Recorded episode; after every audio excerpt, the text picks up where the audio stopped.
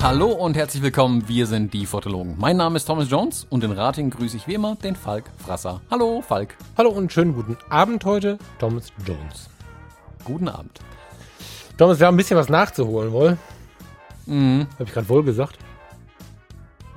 Ja. Gottes Willen. Also, wir haben liebe Grüße an meinen, Teil an meinen Lieblingsfamilienteil im Sauerland. Äh, wir haben ein bisschen was nachzuholen. Wir haben in der letzten Episode oder du hast in der letzten Episode, während du von Island berichtet hast, so ein paar Sachen angeteasert, die wir dann am Ende aber nicht aufgeklärt haben. Also mhm. das, das ist per E-Mail mehrfach an uns herangetragen worden. Da haben wir die eine oder andere Frage bekommen. Ich glaube, die beantworten wir mal hier im Kanal jetzt. Genau. Wir haben wütende Leserbriefe bekommen, dass ich irgendwie erzählt habe, ich habe irgendwelche Dinge kaputt gemacht im Urlaub und nach dem Urlaub und dann nie erzählt, was ich kaputt gemacht habe. Ja, dabei ist Schadenfreude ähm, so schön. genau, genau. Und das Beste war, zu Island waren die einzigen Fragen, welches Bier ich getrunken habe. Das fand ich besonders beeindruckend, dass, die Leute zu meinem Urlaub wissen wollten. Ich habe wohl mehrmals irgendwie von Bier erzählt ähm, und von den horrenden Preisen und dann wollten die Leute wissen, ähm, was ich denn getrunken habe. Genau, also ähm, ich gehe es vielleicht der Reihe nach tatsächlich durch und zwar, ich habe ganz am Anfang der Sendung irgendwie gesagt, dass ich bei dem ersten Shooting, was ich jetzt nach dem Urlaub hatte, direkt eins meiner Objektive kaputt gemacht habe. Das ist eigentlich ganz schnell erzählt. Ich habe beim, ich war bei einem Kunden, habe ähm, Gruppenbilder und ein paar Einzelporträts fotografiert, die für die Firmenzeitschrift bei denen waren. Die haben ähm, so eine Gruppe aus, ich glaube 20 oder so Flüchtlingen bei sich in der Firma mhm. aufgenommen, die Ausbildungsplätze und Praktikumsplätze haben. Und das wird halt so eine in so einem Beitrag in der Firmenzeitung irgendwie gemacht oder so. Und dafür haben sie halt Bilder gebraucht. Da haben wir da ein bisschen rumfotografiert. Das war alles ganz witzig.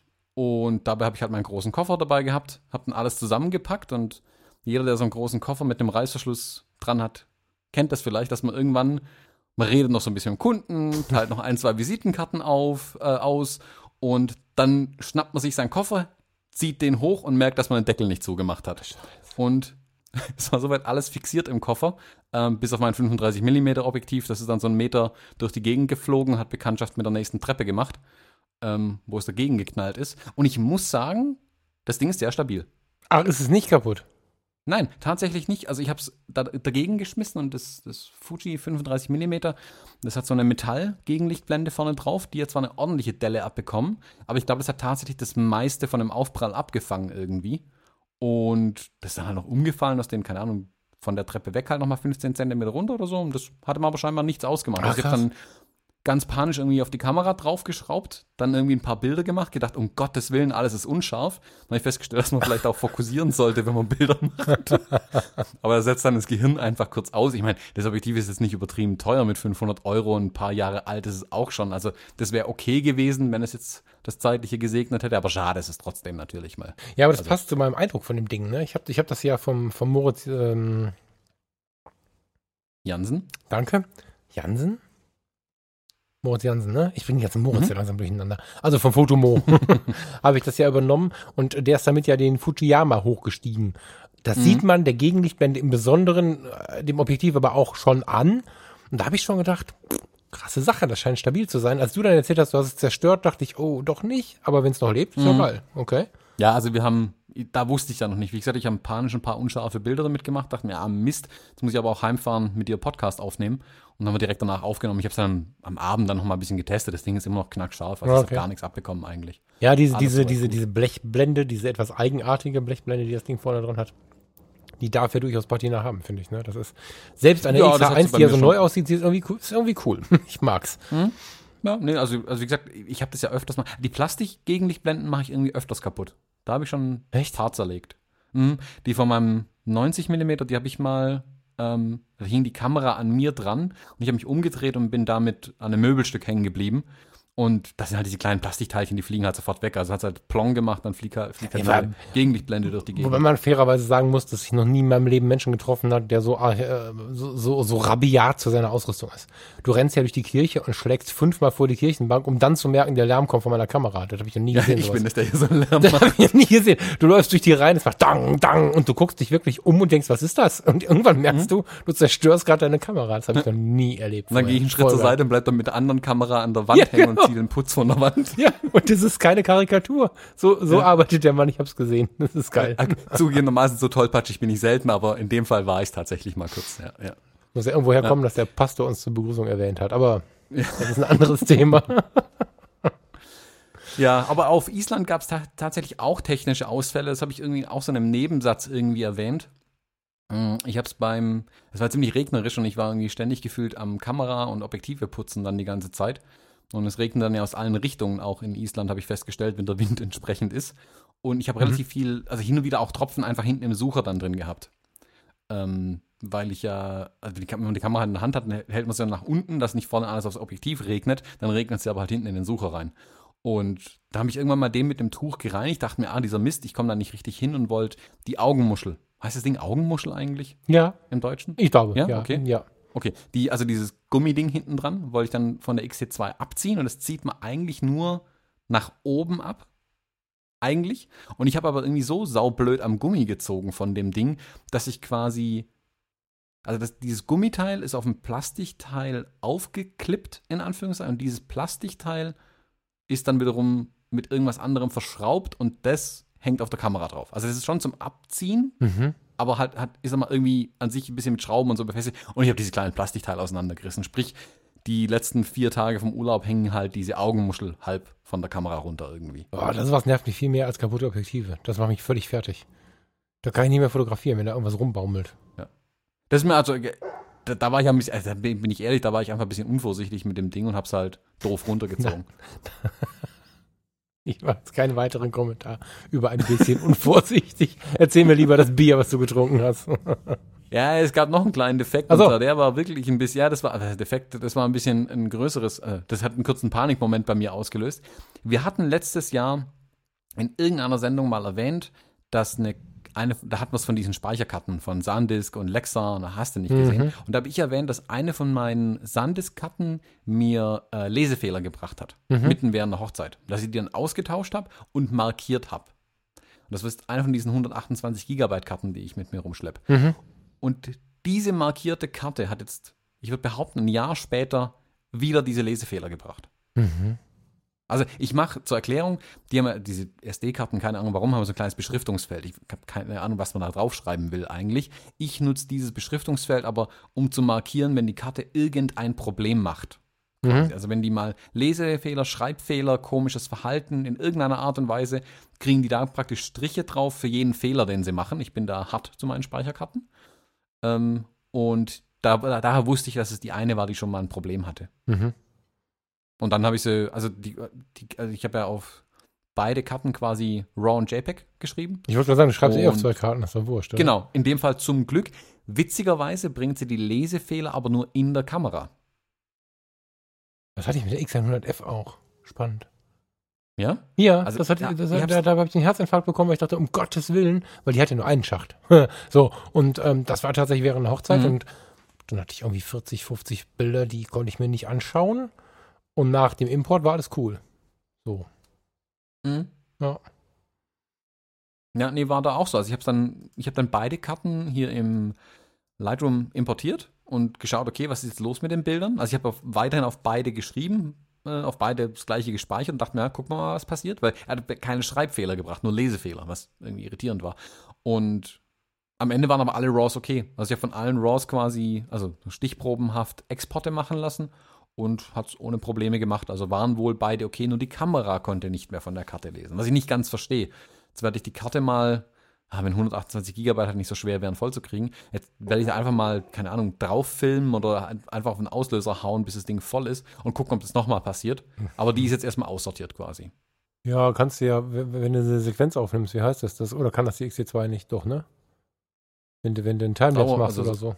Äh, Timelapse, ja, genau sowas. Ja, wobei das dauert ja ewig. Also, Auf wenn du die kurz genug einstellst, ja, da gehen 5000 Bilder drauf auf die Karte. hm, machst jetzt eine Woche Timelapse. Liegt die Kamera hier halt mal drei Tage rum am Genau. Strom und macht nur Nee, Bilder. nee, nicht liegen. Nee, mach schon ein geiles Timelapse. Wir wollen es ja sehen. Alle. Also, Aber Ja, welches wer- Bier hast du getrunken? genau. Das, genau so klangen die E-Mails dann auch. Hör auf, von Island zu erzählen und von Kameras. Welches Bier war Genau. denn so gut? Da kamen tatsächlich ein paar Anfragen dazu. Das fand ich jetzt zum Brüllen komisch. Ähm, ich werde es aufklären. Und zwar, ich werde auch die Namen, weil die ein bisschen komisch sind, in die Shownotes reinpacken. Die kann man auch auf unserer Homepage dann nachlesen. Da schreibe ich dann rein, welches Bier ich tatsächlich getrunken habe. Mein Favorit war, also es gibt zwei wirkliche Favoriten, und zwar einmal das Einstöck Icelandic Arctic Pale Ale. Wer ein bisschen was von Craft Beer versteht, kann damit ein bisschen was anfangen. Das gibt es auch bei uns in Deutschland zu kaufen. Ich habe im Bier-Online-Shop meines Vertrauens habe ich es rausgesucht. Ist leider momentan nicht lieferbar. Mhm. Ähm, aber da kann man auf jeden Fall mal drauf schauen. Falls es mal wieder lieferbar wäre, kann ich sehr empfehlen. War lecker. Kostet bei uns, ich schaue gerade noch mal in den Shop rein, 3,19 Euro die Flasche. Hm. Also immer noch teuer, 0,3. Ja, aber, aber 3,19 Euro für so einen Import. Äh, ja, ja. ja, dachte ich mir auch. Also es gibt, wie gesagt, Craft Beer ist mal schnell mal bei 2 Euro die Buddel. Äh, ist ein leckeres Bier, kann ich empfehlen. Auch die anderen Marken, also es gibt dieses Pale Ale und Toasted Porter und nochmal irgendwas, kann ich empfehlen. Auch da wieder so ein Ding, die Flaschen sehen auch sehr schön gestaltet aus. Mit einem Wikinger vorne drauf, wie man sich vorstellt. So muss isländisches Bier sein. ich habe in unserem, in unserem, in unserem ähm, Dokument, was wir hier nebenbei offen haben, um mal kurz aus dem Nähkästchen zu plaudern, die ganze Zeit überlegt, was hat der da noch markiert? Was, was, Viking, ist das ein Schlauchboot? Was kommt da jetzt? Und das Bier. Geil. Ja, das ist das nächste Bier und das gibt es in Deutschland nicht. Zumindest habe ich es noch nie, nicht gefunden. Ich schreibe es auch in die Shownotes rein. Wenn das jemand findet, bitte den Link zu mir. Ähm, und zwar das Viking Brewery, so heißt die Brauerei, Milkshake IPA. Also ein Milkshake. Jetzt habe ich ja, Angst. Milkshake. Und zwar, mal, also wirklich mal googeln, das Bier, und dann sich Bilder von diesem Bier anschauen. Die Beschreibung von dem Bier in der Karte, in, dem, in der Bar, wo ich es getrunken habe, war auch ganz witzig. Ein Bier so wolkig und trüb wie unser Wetter. und das beschreibt es auch. Das ist ein helles, das aber ganz viel, ja, also trüb ist, aber auch so schaumig irgendwie innen drin. Das sieht aus wie ein Bier, Milchshake oder so ein, so ein wilder Cocktail mit ganz viel Orangensaft und irgendwie Sahne drin oder so. Also sieht komisch aus, irgendwie das Bier, schmeckt aber super lecker. Dafür. Aber es gibt keinen Milchanteil, bitte, ja? Nein, nein, nein, nein, ist ein ganz normales Bier. Ja, das heißt Milkshake. Heißt aber Milkshake IPA. Okay, okay, okay. Ja, geil. Ja, das kann ich wirklich äh, auch empfehlen. Wie gesagt, wenn das jemand in Deutschland findet oder irgendwo einen Händler kennt, äh, Informationen bitte zu mir. Es gibt vielleicht einen Finderlohn. ich teile dann eine Flasche mit euch. Genau, und dann wurde nach dem 13-Euro-Bier gefragt, damit die anderen nicht den gleichen Fehler machen. Ähm, das war in der Kaldi äh, Brauerei, die haben so eine kleine Bar, also nicht in der Brauerei selbst, die gibt es auch, glaube ich, irgendwo zu besichtigen, keine Ahnung, aber die haben in Reykjavik eine kleine Bar, echt eine coole Bar, auf jeden Fall eigentlich hingehen, das kann ich nur empfehlen. Wir hatten das Glück, dass irgendein junger Isländer, würde ich mal behaupten, sich spontan an das Piano gesetzt hat und einfach vor sich hingespielt hat, mhm. ganz fröhlich, einfach so aus dem Kopf raus. Ha hervorragend gespielt hat, muss man dazu sagen. Ich war dann direkt neidisch, nie Klavierspielen gelernt zu haben. Und mhm da habe ich dann, da gab es die Happy Hour von 16 bis 18 Uhr. Da gab es, glaube ich, für ein für 8, für 7 Euro circa das Bier. Mhm. Und ich habe dann aber eins bestellt, was nicht auf der Happy Hour Karte war und das waren diese 13 Euro. War das ganz normale Kaldi Standard Pale Ale, glaube ich, was die haben. Unglaublich. War lecker, aber wie gesagt, für 13 Euro übersteigt den, den Grad an, an Preis, den ich als Schwabe für ein Bier bezahle. Ja, ich habe ja schon auf Jamaika für 5,50 Dollar geheult für nur zweier Bier, aber das ist ja krass. Ich äh, muss mal eben kurz, mm. ähm, mal kurz das erwähnen, wir haben ja beide gerade die Fenster auf, weil es 300 Grad draußen sind.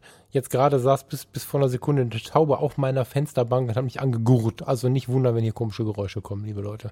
Es geht nicht anders, ich schwitze mich tot. ja, also ich glaube, ich habe hier drin jetzt gerade auch 40 Grad. Das wird heute eine heiße Episode haben. Na, jetzt bin ich gespannt. genau, aber dann um äh, beim Fotografischen vielleicht nochmal zum Bleiben, um von der unserer kleinen Bierexkursion hier abzulenken. Hm, was auch gefragt wurde, war, was ich denn jetzt eigentlich an Equipment in, in Island dabei hatte. Ähm, ich habe es in der alten Episode, also in der letzten Episode, habe ich es ergänzt in den Show Notes. Da kann man auf unserer Homepage also nachschauen. Das ist mein Equipment, was ich so dabei hatte, ähm, drin. Die, die Frage kam hauptsächlich wegen den ND-Filtern, die ich irgendwie am Rande erwähnt hatte. Also klar war, ich habe meine Fuji-Kamera dabei gehabt, ich habe mein, mein 1655 dabei gehabt, ich habe von Samyang so ein 12 mm Objektiv gekauft, das ich ähm, echt nur für die Reise gekauft habe, wenn ich ehrlich bin. Ich bin aber extrem begeistert von diesem Objektiv. Also ich finde, für 250 Euro ist es ein richtig cooles Ding. Ähm, erzähl mir sowas nicht. stabil, das ist ja mir wichtig, also richtig Metall und so. Ja, Samyang, die oh. sind gut, die Dinger. Also die fassen sich auch toll an, super. Ja. ja. also manueller Fokus, klar, muss man mögen, aber ganz ehrlich, bei 12 mm oder halt dann umgerechnet 18 mm ist eh fast alles immer scharf. Ja. Hat aber eine Offenblende von 2, was ich faszinierend finde. Und ähm, die Bilder sind super geworden, die ich damit gemacht habe. Das kann ich wirklich empfehlen. Cooles Ding. Und genau diese ND-Filter, ah, da muss ich jetzt selber schauen, wie die eigentlich heißen. Ich hatte es vorhin hier aufgeschrieben. Zu, zu den Samyangs, ja, mal kurz, wer sich überlegt, diese Samyang-Dinger zu kaufen, die haben immer eine kleine Einschränkung. Ich kann die Architekturfotografen nicht guten Gewissens empfehlen. Also die sind für ja, Natur, nee, Landschaft, äh, was auch immer man mit 12 mm ansteuert, voll geil. Ne? Da ist auch wirklich Bildgestaltung, da muss man ein bisschen fotografieren können. Ist für mich die schwerste Brennweite, aber ich finde es richtig geil. Aber Samyang hat, wie soll ich sagen, wenn du ein Bürogebäude fotografierst, in dem du nur die Fensterstruktur als Kreuzstruktur drauf hast, dann ist gar nicht die Verzeichnung das große Problem, sondern dass du zwischendrin ab und zu mal eine kleine Welle hast in, in den eigentlich geraden Strukturen. das siehst du bei einem Baum nicht, das siehst du in dem Gesicht nicht, das siehst du niemals, es sei denn, du hast wirklich so ganz klare Gitterstrukturen. Dafür mhm. ist Samyang nicht geeignet. Das, was sie zeigen, auch wenn es mal wellig ist, ist aber so scharf und so gut, wie ich finde, ein bisschen abgeblendet zugegebenermaßen. Ich denke, man muss auf ein 4 oder 5,6, dann ist man ganz safe. Sind die richtig geil, aber Achtung, Gitterstrukturen können sie nicht. Hm. Ja, das stimmt. Also, aber es wäre auch komisch, wenn ein Objektiv für 250 Euro das leisten könnte, was ein Canon-Objektiv für 3000 Euro macht. Ja, genau. Aber ich muss sagen, es macht eigentlich keinen Sinn, das Canon-Objektiv zu kaufen, wenn du zum Beispiel Landschaft machst. Du wirst, mhm. wenn du, wenn du zwei Bilder nebeneinander hast, du wirst es nicht herausfinden. Also ich, ja. und schon gar nicht der Betrachter, der so ein Bild dann kauft, ne? Wenn wir mal wieder in die Business-Ecke gehen und du willst Bilder verkaufen aus Island, kein Mensch wird den Fehler eines Samyangs finden. Mhm. So. Ich muss auch wirklich sagen, also kann es sein, dass mein 1655 irgendein Problem hat, aber ich finde das nicht so scharf wie diese Samyang. Dieses Samyang ist gestochen scharf, da kennt man jeden das ist eine ja, ja, vielleicht ist es das tatsächlich, aber ich muss das, das 1655 mal überprüfen lassen nächstes. Äh, ja, aber ich hatte nicht. mit dem, mit dem, mit dem äh, 17, was ist das? Äh, Moment. 2470 von Canon und, und von Sigma und von Tamron auch ein Problem, was die Endschärfe anging. Die Leute erzählen immer gerne, dass Zoom-Objektive heute auf dem Stand seien von, von, von Festbrennweiten. Ich behaupte, das ist nicht so. Wenn du dich mit einem mhm. Zoom-Objektiv im Idealschärfebereich 5,6, 7,1 irgendwo da bewegst, kann das sein. Aber so will sie ja kein Mensch nutzen. So. Mhm. Und ähm, ich behaupte nach wie vor, dass Festbrennweite echt Mittel der Wahl ist. So. Und das ist ja das Schlimme, im Landschaftsfotografiebereich habe ich ja eine Blende 8 oder so dann drin und trotzdem ist es nicht scharf. Ja, ja, ich habe das ja bei dir gesehen. Du hast mir in Island ein Bild gezeigt von der 1755. Das ist eine Katastrophe. Das stimmt, ja. Mhm. Das stimmt. Na, das also kann ich nicht beurteilen, aber. Ja, also wenn es jemand auch hat, dieses Objektiv, dieses 1655 2.8 von Fuji, das würde mich interessieren. Ähm, vielleicht packe ich hier mal noch ein Bild davon rein, wenn wir jetzt gerade schon drüber sprechen. Wie diese feinsten Strukturen in den Bildern sehen einfach aus, als würde da auch die Kamera softwaretechnisch versuchen, dieses Objektiv zu korrigieren und dabei kommt halt nur Grütze irgendwie raus. Ja. Vergleichsweise, ne? Also nicht, dass genau, jetzt anfängt über den, über den Fuji-Sensor. Darum geht es gerade nicht, sondern es geht darum, dass im Vergleich zu anderen Bildern Genau. Die, also sieht tatsächlich schlimm aus. Ich habe es ja gesehen. Ja. ja. Ja, also die 16er Festbrennweite liefert komplett andere Bilder gefühlt als das 1655. Wie gesagt, ja. das fällt nicht auf, wenn man es irgendwie Reportage und Menschen und Kram macht, aber wenn es halt um feinste Strukturen in dem Bild geht, also in Landschaft dann halt, da ist es nicht so der Burner, muss ich zugeben. Aber ich, ich habe, ich, ich, ich glaube, ich leihe mir einfach mal eins aus irgendwo und mache mal einen Vergleichstest da damit tatsächlich und fotografiere. Ja, dann lässt es halt bleiben. Ich meine. Krass. Ja, finde ich gut. Ja. Genau, äh, dann war die Frage nach diesen ND-Filtern. Ähm, die packe ich auch in die Show rein. Die fand ich echt ganz cool. Und zwar sind es von Haida oder Haida Slim ND-Filter Set. Und das Coole an diesen ND-Filtern ist, das sind nicht nur drei ND-Filter, die man vorne draufschrauben kann, aus Metall und die sind gut, sondern da gibt es auch eine Metall-Endstücke dazu, die ich vorne und hinten auf die ND-Filter schrauben kann. Ach, siehst du, so den Link wollte ich haben. ND-Filter-Döschen. Ja, genau. Ja. Das fand ich ja super, weil das kann ich dann wieder einfach in meine Tasche reinwerfen und muss mir keine Gedanken machen über ein extra Plastik-Schächtelchen, wo die blöden Filter reinkommen. Weil das finde ich ja. ja. super ätzend, wenn ich die dann immer rausholen muss und das Schächtelchen dann nicht aufbekomme irgendwie äh, mit kalten Händen oder so. Und da, da, diese ND-Filter, super. Ich habe auch nicht feststellen können, dass da irgendwie großartige ähm, Farbabweichungen oder so gibt. Die Rezensionen auf Amazon so lasen sich auch alle ganz gut. Das, die fand ich cool, die werde ich sicherlich noch eine Weile nutzen. Ich äh, kaufe genau. seit ein paar Jahren äh, die Haida-Filter, weil die ähm, mhm. in den Tests immer super abschneiden und preislich, ja, keine Ahnung, Die sind ja halb so teuer wie die, wie die, wie die, ich sag mal, renommierten Marken so, ne? Oder sind sie inzwischen mhm. eine renommierte Marke? Aber also, ich habe vor ein paar Jahren damit angefangen, weil Haida irgendwie immer für mich voll die Lösung ist. Super, mhm. ja. Der kostet, glaube ich, 100 Euro, der Filtersatz. Also. Mit allem, ja. alle drei. Alle drei plus Front und Ende. Ja, voll geil. Ja, ja super. Fand ich gut. Das war echt, also ich fand es ein super Preis da dafür. Das war nicht, nicht schlecht. Ähm, dann kam die Frage zu meinem Rucksack, weil ich hatte irgendwann mal eine Instagram-Story gepostet, wo ich zu faul war, mein Stativ, dazu auch gleich noch mehr, aus dem Auto zu holen. Da habe ich nämlich einfach meinen Rucksack genutzt als Stativ oder halt, ja, um die Kamera drauf zu legen. Ähm, ich hatte diesen Peak Design Rucksack dabei und diesen Peak Design Capture Clip ähm, dran gemacht an den Rucksack. Und zwar kann man den oben an die, an die Gürte, also die, die, die Schultergürte hinmachen, mhm. diesen Capture Clip. Mhm. Und dann kann ich mit der passenden Stativplatte die Kamera am Rucksack einklemmen. Also ich habe die dann nicht am Gurt um mich rumbaumeln, sondern die hängt fest an dem Rucksackgurt dran. Mhm. Und es ist, wenn du durchs Gelände läufst, irgendwo, wenn es steil hochgeht, wenn es irgendwo ein bisschen ums Balancieren geht, dass man nicht irgendwo eine Klippe runterstürzt, was in Island gern mal passiert, glaub, ist es mega, wenn deine Kamera nicht dein Gleichgewicht ruiniert, weil sie rumbaumelt, sondern fest an dir dranhängt. Das ist richtig cool, das kann ich jedem empfehlen, der wandern geht oder so. Das ist ein ganz anderes Gefühl, so die Kamera zu tragen, wenn es am Rucksack oben dran hängt. Das war richtig gut. Ja, das klingt super. Ich habe nicht so viel Stativerfahrung und das letzte Stativ, was ich mit Begeisterung hatte, war ein Berlebach. Das würde man so nicht tragen können, aber ich. Nee, nee, nicht, nicht das Stativ. Die Kamera so hingemacht. Ach so. ja, ja, die, also das, es gibt ja diese, also ich okay. habe Nee, nee, ich hatte so ein, ich hatte so ein Manfrotto Be Free Alu-Stativ, so ein kleines Reisestativ. Das mhm. hing hinten im Rucksack einfach in der Seitentasche drin und okay. habe in einem kleinen Gurt festgemacht. Und dann hast du diese Stativplatte unten an der Kamera dran. Ach so, die andere Seite quasi. Ja, okay. Genau, und diese Stativplatten gibt es von Peak Design, die passen auf die Arca Swiss normalerweise, die passen, es gibt auch eine andere Platte, die passt auch auf die Manfrotto-Stative, mhm. dieses RC2 und mhm. die passt in diesen Capture Clip von denen rein. Also so ein Holster-System von denen. Mhm. Das, was ich normalerweise, bei den Hochzeiten habe ich das ja immer in meinem Gürtel dranhängen, da habe ich die X Pro 2 normalerweise dran. Und damit kann ich jetzt, oder konnte ich dann quasi die XT2 am Rucksack tragen. Und ja. wie gesagt, das ist halt super, wenn dieses Baumel, Gebaumel von der Kamera endlich mal aufhört beim Laufen, ja. sondern die wirklich fest irgendwo dranhängt. Okay. Das kann ich auch jedem empfehlen, wer ein bisschen unterwegs ist. Also das werde ich weiterhin so machen dass sie da rankommt. Sieht ein bisschen doof aus, also die meisten gucken einen ein bisschen komisch an, weil da so eine Kamera an einem dranhängt, irgendwie auf Brusthöhe. Ähm, aber es hebt auch bombenfest, also da braucht man eigentlich fast keinen Gurt mehr ran, ranmachen. Der stört dann fast wieder, wenn der Gurt noch mit dran ist.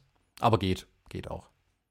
Das klingt ja. spannend. Was da alles so dran ist an, an, an, an Vorbereitung, wird einem erst wieder bewusst. Also gerade wenn man, ich bin jetzt zu Hause geblieben, ich habe das ja alles gar nicht mitbekommen. Aber mhm. das Thema Outdoor-Fotografie und Reisefotografie, das, das hat echt richtig Potenzial für, für eine vernünftige Vorbereitung, für, für, für eine ganze Menge Produkte, die einem das Leben so einfach machen können. Ne? Mhm.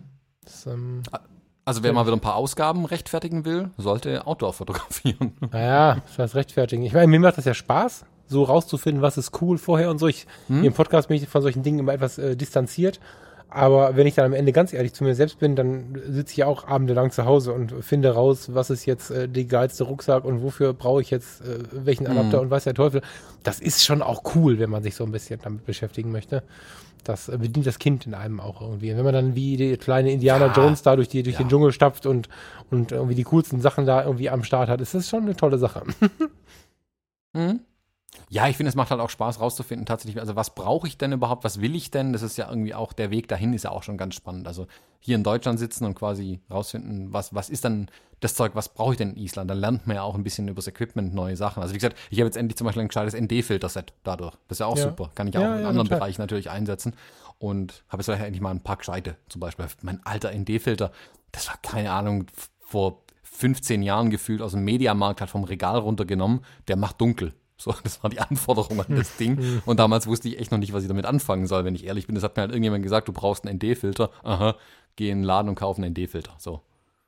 Und der hat, ja, keine Ahnung. Was ist der kleinste ND-Filter, den man kaufen kann? So groß war der. Jetzt brauche ich halt, für die großen Objektive braucht man so riesige äh, ND-Filter mit, ich glaube, 67 mm oder so. Und da sollte man sich dann schon was Gescheites kaufen. Ja. Und ja, die zum Beispiel sind da echt gut dafür. Ja, das stimmt. Ja. Also wie gesagt, äh, all die, was wir jetzt hier gerade so rausgehauen an Equipment-Kram, auch alles in den Shownotes drin, äh, wen es interessiert. Auch in der alten Episode habe ich es nochmal dazu gepackt, aber äh, auch in der jetzt drin. An der Stelle vielen Dank für die E-Mails. Genau, das wollte Weil- ich genau. Das Wolltest du ich sagen, entschuldige bitte, dass ich dich da. Na, schon okay, du darfst dich auch bedanken für meine Danke für die E-Mails. Finde ich, finde ich immer super geil, wenn auf unsere Folgen Reaktionen kommen. Und vielen Dank für die ganzen Interaktionen im Fotologen Campus. Was da immer passiert, ist auch immer völlig magisch irgendwie. Das finde ich total gut, wenn dann da Gespräche draus entstehen. Und es ist ja meistens so, dass dann nicht irgendwie ein Foto, zwei Likes und äh, ein Kommentar, sondern da stehen ja plötzlich 35 Kommentare drunter. Sicherlich nicht zuletzt auch, weil sich da Menschen mit verschiedenen Lebenseinstellungen treffen, aber das macht es besonders wertvoll. Da gehen richtige Gespräche los und ein richtig intensiver Austausch. Voll geil. Also vielen Dank dafür. Ja, ja. Auf jeden Fall vielen Dank. Genau. So, dann lass uns mal zum Thema heute kommen, ha? Schon. Ja. So, und jetzt eine halbe Stunde später könnten wir fast mal über das Thema reden. Ja, sehr gerne. Wir ähm, müssen ein bisschen dran ziehen, lieber Thomas. Wir wollten heute ein bisschen darüber quatschen, was wir so im Alltag tun mit der Fotografie. Mhm. Alltag heißt, äh, und zwar konkret, ich weiß, dass wir mal drüber gesprochen hatten, einfach irgendwann. Und zwar war meine Frage an dich, welche Kamera du denn eigentlich dabei hast. Also, hast du eine Kamera jeden Tag dabei? Wenn ja, welche? War so meine Frage. Das war, ich glaube, ganz am Anfang, das war sogar noch vor dem Podcast, wenn ich es richtig weiß. Und so sind wir, glaube ich, auf die Fuji-Kameras zum ersten Mal irgendwie ins Gespräch gekommen. Das könnte sogar auf dem Workshop gewesen sein. Ich weiß es gar nicht mehr genau, aber mir klang diese Frage immer irgendwie im Hinterkopf und dann habe ich die irgendwie ein Jahr später oder zwei Jahre später jetzt nochmal ausgepackt und dachte mir, hey, lass uns jetzt nochmal im Podcast sprechen. Ähm, ich habe in einer Hauruck-Aktion auch im Fotologen-Campus ähm, eine Umfrage dazu gemacht, die voll nach hinten losging. ähm, ist aber nur teilweise meine Schuld gewesen. Technisch ging ja hinten los, aber äh, Ja, technisch ging war das schon hinten cool. los, genau. Ja, die Umfrage super, Ergebnis völlig nicht auswertbar, ähm, wie die meisten Facebook-Umfragen, glaube ich. Und zwar, ich wollte von allen wissen, welche Kamera sie denn dabei haben. Und irgendwie die letzte Umfrage, die ich mal im Campus gemacht hatte, da konnte jeder quasi Optionen hinzufügen. Dann dachte ich, cool, dann kann jeder seine Kamera eintragen, die er immer dabei hat. Und dann haben wir das total repräsentative nicht äh, Ergebnis aus dieser Umfrage raus. Und plötzlich ging genau das nicht mehr. Dann gab es irgendwie, keine Ahnung, 50 Kommentare drunter. Die Hälfte davon waren die Leute, die gesagt haben, was sie für Kameras mitnehmen. Und ich dachte mir, Mann, schreibt das doch in die Umfrage rein, äh, oder fügt es hinzu, bis ich dann aufgeklärt worden bin, dass Facebook beschlossen hat, das ist blöd und das geht jetzt nicht mehr oder so. Keine Ahnung. Also ich habe noch nicht genau verstanden, was da los war. Auf jeden Fall kam da nicht das Ergebnis raus, was ich erhofft hatte. ja, du hast ja die meisten hast du ja dann selber händisch zugefügt. So, Ja, das hat aber auch außer nur die meine Hälfte, glaub ich, übrigens. Ne? mitbekommen. Meine ist da nie aufgetaucht. Aber Doch, macht ganz, nix. ich habe es ja hinzugefügt, kurz bevor ich die Kommentare abgeschalten habe. Achso. ja, ähm, Kamera immer dabei haben. Ist, finde ich, ein großes Thema, ein ganz spannendes Thema, weil das ähm, in meinem Leben jetzt eine ganze Zeit raus war. Das hat jetzt im oh, April, Mai wieder angefangen und das, was da entstanden ist, wartet darauf, endlich seinen Flickr-Account zu bekommen. Ähm, früher habe ich das immer gemacht. Also ich fotografiere ja seit Kindertagen und spätestens mit dem Wechsel zu digital, muss ich sagen, ja, vorher, vorher war das oft so, aber nicht immer. Mit dem Wechsel zu digital hatte ich viele, viele Jahre immer eine Kamera dabei und ähm, das ist extrem wertvoll. Also In vielerlei Hinsicht wertvoll, finde ich. genau, also es gibt ganz, ganz viele Pluspunkte davon, immer eine Kamera dabei zu haben. Ich bin eine Zeit lang mit einem kompletten Rucksack rumgerannt. Jeden Tag, das wusste jeder. Ne? Die Mädels hatten ihre, ihre Handtasche und ich hatte den Rucksack dabei. Da passt dann auch das Portemonnaie rein. Aber ich bin immer mit dem ganzen Rucksack rumgerannt. Da weiß ich jetzt nicht, wie ich da heute so Bock drauf habe. Jetzt, wo ich es wieder Mhm. tue, ähm, mache ich es tatsächlich je nachdem, was gerade so ansteht. Und ich entscheide mich auch für, also da ich ja Festbrennweiten-Guru bin und, und nichts mit, mit irgendwelchen Zoom-Objektiven zu tun haben möchte eigentlich, ähm, entscheide ich mich einfach für Kamera und Objektiv drauf und nehme das dann mit. Aber es gab Zeiten, da habe ich echt richtig Kram mitgeschleppt irgendwie. Kannst du beschreiben, das war übrigens unser erstes Gespräch im Leben, was du gerade angesprochen hast. Ähm, Echt? Guck mal. ja, das war unser allererstes Mal. ähm, kannst, du, kannst du beschreiben, warum du es tust, bevor ich jetzt anfange? Mm, Ich glaube, wo ich angefangen habe, eine Kamera immer mitzunehmen, war anfangs aus der Begeisterung raus, ich habe eine neue Kamera. Also ich habe ein neues Spielzeug, das will ich jetzt einfach auch ausführen ein bisschen. Ähm, weil es ja auch Spaß macht. Also jeder kennt das, wenn er eine neue Kamera hat, die packt man noch, also wenn man sie im Laden kauft, beim Heimfahren auf dem Beifahrersitz eigentlich aus und hofft, dass der Akku schon vorgeladen ist, ähm, damit man noch im Auto das erste Bild machen Das kann. geht mir auch so, So- ja. So geht es mir zumindest, ich glaube, das geht den meisten so. ja. Und Das war für mich sicherlich anfangs ein Grund und wo ich halt festgestellt habe, hey, ähm, ich fotografiere total gerne so reportagemäßig. Das war bei den Konzerten, wo ich das irgendwann festgestellt habe. Guck mal, ich mache nicht nur, dass es auf der Bühne passiert, sondern wenn ich dann nachher Backstage mit den Musikern abhänge, da passieren total viele Sachen. Ich nehme die jetzt, da lasse ich, die packe ich die Kamera nicht weg. Ich, wenn ich das Konzert fotografiere, fotografiere ich auch, was hinten passiert. Da habe ich gemerkt, hey, die Kamera muss eigentlich immer griffbereit sein. Und mhm. irgendwann habe ich dann einfach angefangen, die mitzuschleppen. Also das war anfangs ja, das war diese EOS 350D, die ich da glaube damals hatte mit einem Kit-Objektiv drauf oder so, die ist jetzt auch nicht besonders riesig. Und dann habe ich ja die halt damals immer in meinen Rucksack reingeworfen irgendwie und mitgenommen eine Zeit lang. Ich muss zugeben, ich habe das dann lange, lange, lange Zeit auch nicht mehr gemacht und es hing damit zusammen, dass die Kameras größer und unhandlicher geworden sind. Also größere Kamera, größeres Objektiv, mehr Qualität und so. Aber dann kann man sie halt auch nicht mehr mitnehmen. Das war dann so irgendwann hm. der Punkt, wo ich es nicht mehr gemacht habe. Und das war, glaube ich, das, wo wir uns in dem Gespräch unterhalten hatten, weil ich, glaube ich, ganz stolz war, dass ich jetzt mit der X100F von, äh, die X100S, sorry, von Fuji wieder eine Kamera gefunden habe, die einfach so in die Tasche reinpasst. War das das abgetapte Ding? Das war dieses komplett, ah, genau, du hast ja damals komplett abgetaped nämlich gesehen. Da habe ich gedacht, was ist denn das für ein Typ? Da sitzen wir ähm, in so einem Tennisclub auf dem Workshop von Michael Omori Kirchner haben da irgendwie ein Heidengeld für den Workshop ausgegeben. Michael, das ist keine Kritik, das war jeden Cent wert, ne? Aber. Man muss dazu sagen, halt, man muss dazu sagen, es war ein Foto-Workshop. Nicht, dass es ein Tennis-Workshop war. Nee, nee, also ja. Foto-Business Bootcamp. Alle voll auf Business und so. Ne? Ich kam mir schon blöd vor, dass ich mit dem Kleinwagen da angefahren kam, weil die alle ihre Audis parken. So, und, und dann sind wir da irgendwie in diesem Tennisclub und plötzlich kommt der langhaarige Typ mit Bart an und hat da so eine, so eine, so eine Kamera, die besteht aus Panzertape. Und im mhm. ersten Moment habe ich gedacht, Alter, wer bist du denn? Und gut, es ging relativ schnell, ich dachte, du bist cool. Aber im ersten Moment dachte ich, was ist denn da mit dir los? Irgendwie, das war völlig geil. Ja. We weißt du noch, ja. warum du das gemacht hast? Mm, ich habe das äh, irgendwann anfangs Nein. dachte ich, äh, ich habe meine alten Kameras aber auch schon abgetaped. Selbst meine Canon-Kameras habe ich immer die weißen äh, Marken und Modellbezeichnungen abgetaped. Mhm ich, ich weiß nicht warum, ich, ich, mochte das einfach nicht, diese weißen blendenden Schriftzüge von auf den Kameras. Mhm. Mache ich bis heute aber. Also auch in meinen aktuellen Fuji-Kameras sind zumindest die, die Markennamen und die Modellbezeichnung eigentlich immer abgetippt oder irgendwie anders überklebt. Aber ich kann dir nicht sagen, ich kann dir mittlerweile nicht mehr sagen, warum. Ist eine Gewohnheit. Also noch im Auto, während ich quasi die Kamera auf dem Beifahrersitz auspacke, mit der rechten Hand habe ich in der linken Hand mein Labelgerät und mache mir einen lustigen Spruch auf die Kamera irgendwie. Das ist so ein Simpsons-Humor, da komme ich nicht mit, aber jedem das seine.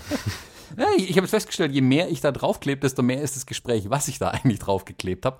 Und kommt echt gut ins Gespräch, muss ich sagen. Ja, ja, das stimmt. Ja, wenn man einen gebrochenen Arm hat, dann kommt man auch gut ins Gespräch. Das fällt halt auf, ne? stimmt, denn auf dem Gips ganz viele Sprüche stehen. Ja, vielleicht ja, ja, ist es sowas genau, ein bisschen. Genau. Ja. ja, also pass auf. Ähm, dieses Ding, warum man die Kamera dabei hat, ich finde es jetzt spannend, dass du sagst, um sie zu zeigen ich finde, ich nee, möchte um also benutzen, weil es halt ein neues Spielzeug ist. Ja, ja, ja, genau. Aber ich möchte, genau, ich möchte nicht das zeigen, sondern einfach, weil es neu ist, es mitzunehmen. Ich würde aber tatsächlich jetzt so ein bisschen in die empfehlende Haltung gehen und jedem da draußen sagen, ja, nehmt um Himmels Willen eine Kamera mit. Ne? So, ja, also weil, absolut. Wenn ich jetzt vielleicht auch zum Teil retrospektiv darüber nachdenke, warum ich es gemacht habe, ich könnte nicht sagen, dass ich deswegen eine Kamera mal mitgeschleppt habe. Das stimmt schon. Das war mehr so, na, ich will spielen. Ja, so war es, glaube ich. Mhm. Ähm, aber retrospektiv betrachtet, mal weg von irgendwelchen 365-Tage-Projekten und irgendwelchen tollen Vorgaben, dass man jetzt irgendwelche Passengers, die einem begegnen, irgendwie fotografieren möchte oder so. Alles Bullshit. Einfach Kamera dabei haben und im Alltag Fotos machen. Das ist ähm, eine Riesenschule. Das ist eine riesen, riesen Schule, mit der Kamera blind umzugehen, zu lernen. Also man sieht was, macht ein Foto, fertig ob das Foto jetzt nur von einem dicken Eis ist, was man gerade isst oder so, ist dabei gar nicht so relevant, sondern man bedient die Kamera. Und mit jedem Mal, die du die Kamera bedienst, bist du einfach auch besser darin, sie zu bedienen. Und diese ähm, ganze Flickerei, habe ich es früher mal genannt, also dieses ganze für Flickr Fotos machen, für die Erinnerung, Alltag fotografieren, die Freundin, wie, wie sie dich anlächelt, den Moment, Sonnenuntergang, whatever. Ähm, das ist richtig wichtig, richtig äh, wertvoll und ich finde es ja auch total schön, nicht nur sich selbst die eigenen Bilder wieder anzuschauen, sondern ich mag das auch, ich bleib bei Flickr, mir so das Leben der anderen anzugucken. Ja, also vielen mhm. Leuten ist das vielleicht zu extrovertiert, das kann sein. Die können ja dann einfach nicht auf sich gegenseitig halten, sondern daneben oder so. Aber ich mag das sehr, diese Alltagsmomente ähm, so zu transportieren, dass ich das Gefühl habe, dabei gewesen zu sein. Das führt nämlich dazu, dass ich insbesondere, wenn ich Reportagen mache, in meinem, in meinem Business-Teil oder, oder wenn ich in meinem Hobby-Teil, der mir wichtig ist, gerne Situationen so einfange, dass sie sehr authentisch wirken. Dann lerne ich das am besten im Alltag, weil da war ich dabei, da weiß ich, was die Situation geschlagen hat und was ich gerade gefühlt habe oder was ich in diesem Moment fühle. Und wenn ich davon dann lerne, ein authentisches Foto zu machen, dann kann ich es nachher im Job auch. Und das ist richtig cool. Das ist so mein mhm. Grund, warum ich sage, um Himmels Willen, immer eine Kamera mitnehmen. Die meisten Leute, die bekloppt genug sind, zum Beispiel so einen Podcast ständig zu hören, sind auch so fotobekloppt, dass sie von den Freunden keine große Verwunderung ernten, wenn sie mit der Kamera rumlaufen. Also so. Ja, glaube ich auch. Also bei mir ist es ja mittlerweile so extrem, ich gehe ja ohne meinen Rucksack gar nicht mehr aus dem Haus. Das ist so zweite Natur geworden wie Schuhe anziehen für mich, ähm, mir meinen Rucksack auf den Rücken zu schnallen und da ist immer die Kamera auch schon drin. Also hm. das ist fester Bestandteil des Rucksacks bei mir, dass die Kamera dabei ist und dadurch habe ich auch immer dabei. Das kann ich jedem auch empfehlen. Also, wie gesagt, ich könnte nicht mehr ohne Rucksack aus dem Haus gehen. Und du sprichst ja von irgendeinem Rucksack, ne? nicht den gesamten Fotorucksack, sondern du hast einen Rucksack nee, nee, dabei also mit Kram und da ist die Kamera auch dabei. Genau, also es ist zwar auch, also wieder der gerade eben schon erwähnte Peak Design Rucksack, das ist eigentlich ein Fotorucksack. Das ist ganz cool, wenn dann passt, ist die Kamera auch safe da drin aufgehoben.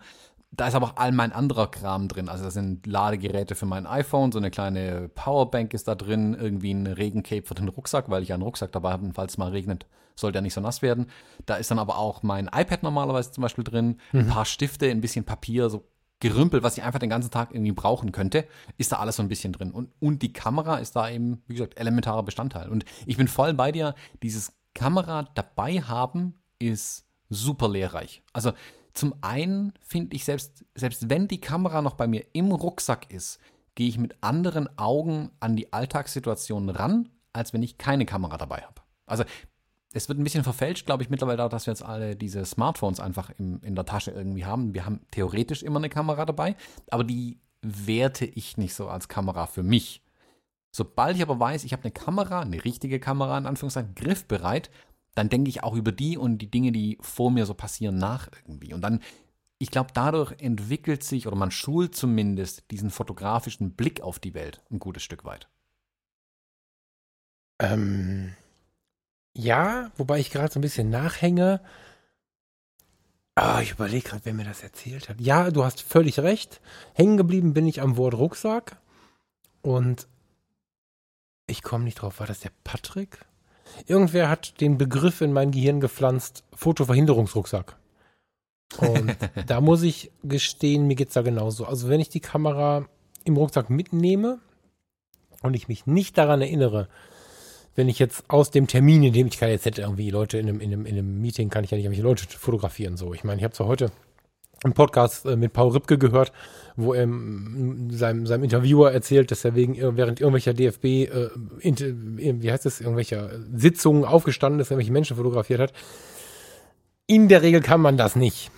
so, aber wenn ich dann rausgehe und, und, und ich könnte Fotos machen, wenn ich dann nicht mit dem Moment, wo ich Fotos machen könnte, die Kamera auch in die Hand nehme, werde ich keine Fotos machen. Also sie im mhm. Rucksack zu haben, ist sie nicht dabei zu haben, sie muss in meiner Hand so irgendwie Kameraschlaufe um die, um die, um den Handballen wickeln, das Ding mhm. in die Hand nehmen, äh, griffbereit, dass sie angeht. Ich muss sogar den Deckel abmachen und den mir in die Tasche stecken. Sonst mache ich kein Foto. Ja, guck, das, das ist der große Unterschied. Ich habe keine Objektivdeckel auf den Kameras. Um Gottes die meiste Willen. Zeit. Um Gottes ähm, Willen. Genau, da hilft aber ein kleiner irgendwas Filter einfach vorne aufs Objektiv schrauben, dann passiert schon nicht ganz so viel. Dann ist das nicht kaputt oder dreckig im Zweifelsfall ja, ich bin voll bei dir, was diesen Fotoverhinderungsrucksack angeht. Wenn ich an diese äh, Standard von, wie heißen die, Low Pro und Tamrac Rucksäcke, die sind manchmal auch mehr Verhinderungsrucksack, weil die eben ja wollen, dass also kommt keiner ran, kein Dieb kann schnell aufmachen, hast du nicht gesehen. Ich selber komme aber auch nicht schnell an die Kamera ran. Und der Rucksack, es gibt auch von anderen Marken bestimmt gute Rucksäcke, die es genauso gut können. Da kann ich einfach eine Schlaufe fallen lassen, ziehe an dem Reißverschluss, dann habe ich die Kamera in der Hand. Das, also das sollte möglichst gut sein. Und ich bin aber voll bei dir. Idealerweise habe ich sie einfach um die Schulter hängen. Also wenn ich jetzt irgendwie, keine Ahnung, abends mit der Luisa einfach rausgehe zum Essen oder so irgendwo hin. Also wir laufen also, keine Ahnung, 600 Meter irgendwie zu einem äh, guten vietnamesischen Restaurant hier zum Beispiel. Da hänge ich mir einfach die X100F um. Also da ist ein Gurt dran, dann ziehe ich die einfach aus meinem Rucksack raus, bevor ich aus der Tür gehe und nehme die einfach so mit. Und ja, dann ist es noch einfacher, tatsächlich die Bilder zu machen. Sonst bleibt man nochmal dran hängen. Ja, ja, genau. Aber jetzt, das war eine, das war eine schöne Überleitung. Ähm, ich wollte jetzt nämlich gerade fragen, was nimmst du mit? Jetzt habe ich gehört, du nimmst eine X100F mit. Mhm. Vor ein paar Wochen hätte ich gesagt, ich auch. Inzwischen, ah, krass, vorsichtig formuliert. Nee, krass formuliert, finde ich sie kacke. Warum erzähle ich dir gleich gerne? Erzähl mal. Was nimmst du mit? X100F? Mhm. Möchtest du was zu sagen, warum das so ist? Hm. Die Kamera hat mich davon überzeugt, also ihr Vorgänger oder ihr Vorvorgänger hat mich davon überzeugt, jeden Tag wieder eine Kamera mitzunehmen und die Einfachheit der Kamera, also festes Objektiv, Festbrennweite, that's it, das bekomme ich, das ist alles, was ich habe, zwingt einen auch in der Brennweite zu denken. Das, das beten mir ja auch oft genug runter mhm. mit diesen 50 mm Objektiven. Mhm. Wenn ich dann draußen unterwegs bin und eine Situation erkenne, kann ich relativ sicher sagen, wo ich mich hinstellen muss, um das irgendwie zu fotografieren, weil ich genau weiß, welche Kamera ich ja auch dabei habe. Mhm. Das ist, und es ist eine kleine, schnuckelige Kamera, die sieht auch gut aus, mit der kommt man ins Gespräch, auch wenn man jetzt nur die Kamera dabei hat, keinen Rucksack, also wenn die ausgepackt stimmt, auf dem Tisch ja. liegt. Das, das ist ein Hingucker, die Kamera auch. Das ist ein bisschen auch Accessoire, gebe ich ja zu. Und wenn da noch viele Sticker und Aufkleber drauf sind und viele Macken und Dellen dran, ja, du weißt, was ich meine, ähm, mhm. dann kommt man mit der auch einfach ins Gespräch. Und dann lässt sich, glaube ich, auch ganz gut von Menschen tatsächlich wieder Bilder machen. Ja, die, also genau, die X100F ist ein Magnet. Sowohl bei der Hochzeitsfotografie um den Bauch baumelnd, als auch einfach nur dabei. Gerade bei den Mädels, die sonst technisch nicht so oft so tief interessiert sind, habe ich es ganz oft erlebt, dass es dann so, hey, was ist denn das für eine Kamera? Die ist aber hübsch und so. Bin ich bei dir, ja. Mhm. Ja, das stimmt. Also das ist mit ein Grund sicherlich und es ist technisch eine sehr gute Kamera, finde ich. Mhm. Das, also wie gesagt, ja. meine Meinung. Mm, und deswegen habe ich die eigentlich ähm, tatsächlich fast immer dabei. Ich habe dann aber mir, oh, weiß noch wann das war, letztes Jahr irgendwann eine alte Canon AE1, eine analoge, gekauft. Ich glaube Spätsommer irgendwie, ne? Irgendwann, ja, ich meine Ende vom Sommer irgendwie, sowas ja. müsste das gewesen sein. Und habe dann angefangen, die mitzunehmen. Weil ich fand es einfach spannend, irgendwie also analog fotografieren hat mich zu der Zeit total geflasht irgendwie und dachte, oh cool, jetzt nehme ich die analoge Kamera immer mal wieder mit. Mhm. Ähm, hat zur Folge, dass man plötzlich sich wieder über Belichtung oder halt die Belichtungszeit und Blende und so Kram Gedanken machen muss, weil ja nichts automatisch funktioniert. Mhm. Was ganz spannend war. Und es hat natürlich den besonderen Charme, dass ich halt Wochen später erst sehe, was habe ich eigentlich unterwegs alles fotografiert. Also es macht nochmal einen gewissen extra Kick sogar aus, finde ich, dass man die Ergebnisse eben nicht sofort hat an der mhm. Kamera. Mhm. Also bei der, bei der Fuji ist es tatsächlich so, ich habe die auf 16 zu 9 Format eingestellt, witzigerweise. Mhm. Und das hat einfach den Hintergrund, wenn ich dann im Hochformat fotografiere, passt das perfekt in Instagram Stories zum Beispiel rein. Wer das hin und wieder bei mir ein bisschen verfolgt, wird oft merken oder sich denken, boah, dem sein iPhone macht aber geile Bilder. Ist meistens die X100F, die die Bilder ja, macht tatsächlich. Okay. Und ich übertrage den einfach kurz per Wi-Fi dann oder so rüber. Geht mit analog nicht. Ähm, hat aber den Spaß, dass man halt erst viel später erfährt, was, was habe ich eigentlich fotografiert und ist es was geworden. Ist auch dann schön, wenn man dann irgendwie Bilder sieht, keine Ahnung, einen Bagger fotografiert, dann denkt man sich, was habe ich mir da dabei gedacht? Sein allererstes Foto war ein Bagger. Ich wundere genau. mich, dass es immer wieder Thema wird bei dir. Ich komme immer wieder zu dem Bagger. drauf eingehen. Ja, ja, genau. Ja. Also witzigerweise, also jetzt passend zur Sendung, heute Morgen bin ich in einem, äh, ist ein Termin ausgefallen, da bin ich in einem Café gesessen kurz äh, saß außen vor dem Café und gemütlich mal Kaffee getrunken, äh, Croissant gegessen, was die Selbstständigen halt morgens um neun so machen. Und saß dann, dann gegenüber von mir war eine Baustelle. Und das war genau Richtung Osten, wo ich geguckt habe quasi. Dann war dieses Gerüst hochgezogen mit diesen grünen Absperrnetzen außen an dem Gerüst, damit nichts runterfällt. Und dann haben die da oben das Dach irgendwie abgebaut, sprich man konnte in die Sonne gucken und im Gegenlicht stand dann oben so ein Bauarbeiter auf so einem auf dem Gerüst drauf und hat da irgendwie einen Balken rumgemacht und getan. Und ich dachte mir, was für ein geiles Bild. Und mhm. Kamera rausgezogen, aus dem Sitzen, wie ich da saß, Bild gemacht.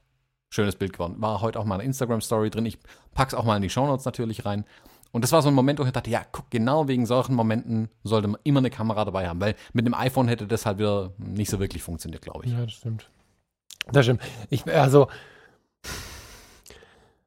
die X100F, das ist ja echt krass, ne? Die, dieses Ding hat mich zu Fuji hingeführt und sie reizt mich gar nicht mehr. Das passt so gar nicht zueinander. Das ist alles in kürzester Zeit passiert. Also ich habe ja, ähm, wann habe ich denn die X100F gekauft? Das war eine der ersten, die ausgeliefert wurden, glaube ich, ne? Da gab es ja irgendwie diesen, diesen, diesen, diesen Lieferverzug, dass, dass sie irgendwie nicht liefern konnten und dann habe ich ja über ein bisschen Hilfe doch eine bekommen, obwohl sie eigentlich nicht lieferbar war und ähm, war mega geflasht von dieser Kamera. Mm, hab dann die parallel ja zu Canon gehabt, hab die immer mitgeschleppt. Und wir haben sie ja noch getuned, beide. Hier noch ein anderes Auslöserknöpfchen drauf und noch eine andere Gegenlichtblende und so weiter und so fort. Und äh, irgendwann stand ja für mich dann die Aussage im Raum, okay, pass auf, egal was Canon noch bringt, welche super Vollformat Turbo Spiegelkamera irgendwann kommt, die haben mich jetzt zu lange hängen lassen, die sind mir jetzt zu staubig. Ich lege das ganze Ding beiseite und ich will jetzt Fuji und habe mir dann nach langer Überlegung und nach Testerei die XH1 gekauft. Mit der XH1, das ist die aktuelle, das aktuelle Topmodell von Fuji, wenn man die Spiegel, die, die, die, die mittelformatige mal rausnimmt, ähm, hat sofort die X100F jeden Reiz verloren. Das ist total spannend. Also das ist, äh, kann ich bestätigen nach wie vor, ist eine hübsche Kamera.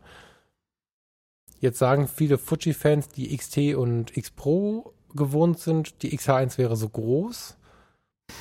Ich dachte, oh, du bist aber schön klein.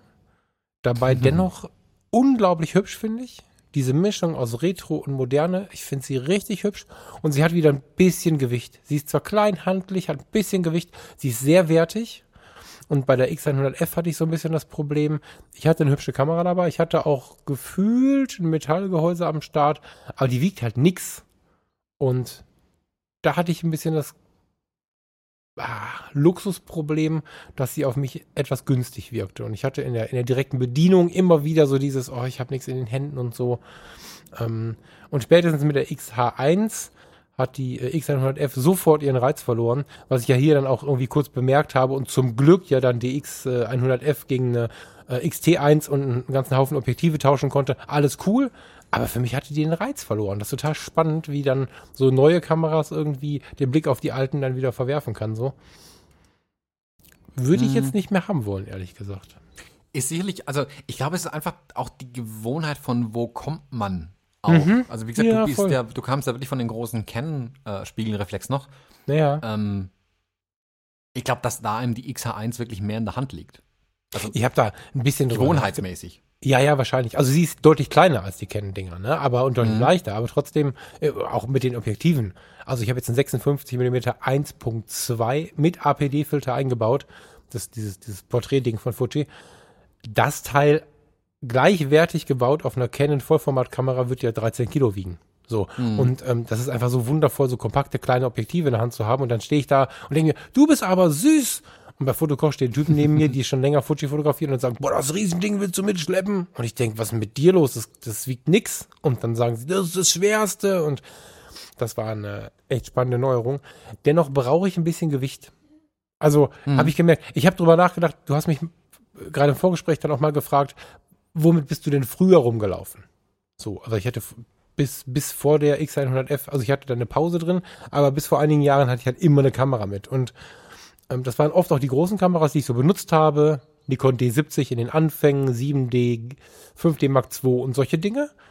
Und irgendwann habe ich aber das erste Mal quasi das Pendant zur X100F äh, gekauft. Ich muss jetzt überlegen, wann das war. Ich glaube 2010, 2009. Hm, das war, Achtung, ich bin mal beschimpft worden, weil ich gegen Samsung gesprochen habe. Das war eine Samsung EX2 F oder ohne F, ich weiß nicht mehr genau ein geiles Teil. Also wer, wer, wer, wer so eine, so eine Knipsi zum Mitnehmen sucht und keinen Bock hat, die 1000 irgendwas Euro für eine X100F auszugeben oder so, der kann mal gebraucht nach einer Samsung EX2F suchen. Geiles Teil, wie ich finde. Ähm, die war schwerer als die X100F in meiner Erinnerung zumindest. Die hatte ein richtig geiles Gehäuse und die hatte so ein Design, mm, die fühlte sich gleichzeitig retro an, aber auch so ein bisschen dieser Science-Fiction-Style von Demolition Man, so was der Ende der 90er Jahre, wie man sich da die Zukunft vorgestellt hat. Richtig cool, inspirierende Kamera. Und die Inspiration, die mir diese kleine Samsung gegeben hat, hat die X100F leider nicht geschafft, mir zu schenken, obwohl ich am Anfang dachte, das könnte so sein. Aber nee. Hm. Mir also ich schaue mir gerade, ich habe gerade mal ein bisschen gegoogelt und mir diese Samsung angeschaut, ja. das Gehäuse gesehen, dachte mir, huh, spannend. Das ist ja echt eine hübsche Samsung-Kamera, hätte ich jetzt nicht gedacht. Ja. Und ich finde ich finde es aber ein bisschen albern, dass man vorne auf die Kamera Wi-Fi draufschreiben muss. Das sind genau die Sachen, das ist genau der Grund, warum ich diese Sachen abtape immer. Der ist ähm, schon ein paar Tage alt. Ja, das wirst du für 100 Euro kriegen bei eBay oder 150. Ja, also hier steht es auch mit, mit, mit 12, äh, mit 12 Megapixeln ist es heute auch nicht mehr ganz zeitgemäß vermutlich. Ach, ich muss komm, aber zugeben, reicht. jetzt habe ich gerade gesehen, die hat so ein schönes Klappdisplay, was man sogar nach vorne umklappen genau. kann, was prinzipiell ja cool ist. Wo ich jetzt aber den, den Screen hinten gesehen habe, was da für Icons drauf sind, also wie das Menü aussieht, da kriege ich halt das, da kommt, überkommt mich das nackte Kotzen, wenn ich Ja, sowas sehe. nee, Das du sieht bist halt, du bist halt, bisschen, du bist halt ein bisschen jünger als ich. Da hast du gerade erst den Führerschein gemacht, als sie rauskam, ne? Also, die ist halt, das ist halt schon was her. Aber klar, ne, wenn das dunkel wird und du gehst über die ISO 400, kannst du die auch wegschmeißen, die Fotos. Aber bei normalem Licht, wenn man wirklich Bock auf eine immer dabei Kamera hat, war die halt geil. Die hat mich inspiriert. Die hat geile Fotos gemacht. Im Schwarz-Weiß-Modus hieß das Bildrauschen nicht mehr. Also das, das war eine geile Kamera irgendwie. Und äh, man muss ja sagen, Samsung, also ich fand die sonst immer echt hässlich. Ne? Ich meine, jetzt hat mich äh, unsere Hörerin Friederike ja böse abgestraft dafür, dass ich gegen Samsung gewettert habe. Ähm, da hatte ich sogar verdrängt, dass ich mal eine hatte. Dieses eine Modell, ich glaube, es waren zwei, eine EX1 und EX2 und 2F oder so, weiß nicht, drei vielleicht sogar. Das war so eine Serie. Wenn sie nur solche Kamera gebaut hätten, wären die heute auf dem deutschen Markt noch völlig aktiv. Ich weiß nicht, was sie da sonst mit ihrem Plastikquatsch da gebaut haben. Aber das war ein geiles Teil irgendwie. Die hat echt Spaß gemacht. Die hat auch weit mehr Spaß gemacht als diese Canon G11, G12, G10, G was auch immer Dinger. Die waren auch schon so staubig, wie Canon heute ist. Die Samsung, die hatte Style, finde ich. Ja, ich also ich hätte schon damals überlegt, ob ich die erste Rico kaufen soll und habe mich dann für die Samsung entschieden. Mhm. Also ich glaube schon, dass Samsung da sicherlich innovative Ideen technisch mit reingebracht hat, was, was Canon und Nikon ja oftmals verpasst haben. Da hat Samsung sicherlich was Cooles mitgebracht. Kann ich mir, also wie gesagt, ich kenne die Kamera nicht, aber ich kann mir vorstellen, Samsung ist ein innovatives Unternehmen auf jeden Fall, dass sie da viel mitgebracht haben. Ähm, über die Bildqualität kann ich jetzt auch nicht sagen, aber ja, das also kann ich verstehen. Also wie gesagt, auch mit, einem, mit einer Blende 1,4 ist das schon eine Ansage gewesen damals eigentlich. Ja. Muss man schon fairerweise sagen. Ja, ah, spannend. Ja, und heute ist halt die XH1 dabei, ne? Also, Aber genau, um jetzt wieder zu der XH1 zu kommen, ich habe ja dann, wie gesagt, im Campus diese Umfrage gemacht und ich hatte damit gerechnet, dass viel mehr kleine Kameras erwähnt werden. Ähm, da man aber, also äh, querbeet, kreuz und quer alles durch. Wie gesagt, ich glaube, unser Campus ist nicht repräsentativ, was es angeht, Nee. weil natürlich alles Fotografen irgendwie sind, mehr oder weniger. Ähm, also da war alles dabei, von der großen Spiegelreflex ähm, bis zur alten analogen über, was ja jeder angekreuzt hat, Smartphone, ähm, war irgendwie alles dabei, tatsächlich. Also Was mich hat nicht vergessen- interessiert, aber ja, scheint doch sehr, sehr, sehr, sehr individuell zu sein, was jeder mitnimmt.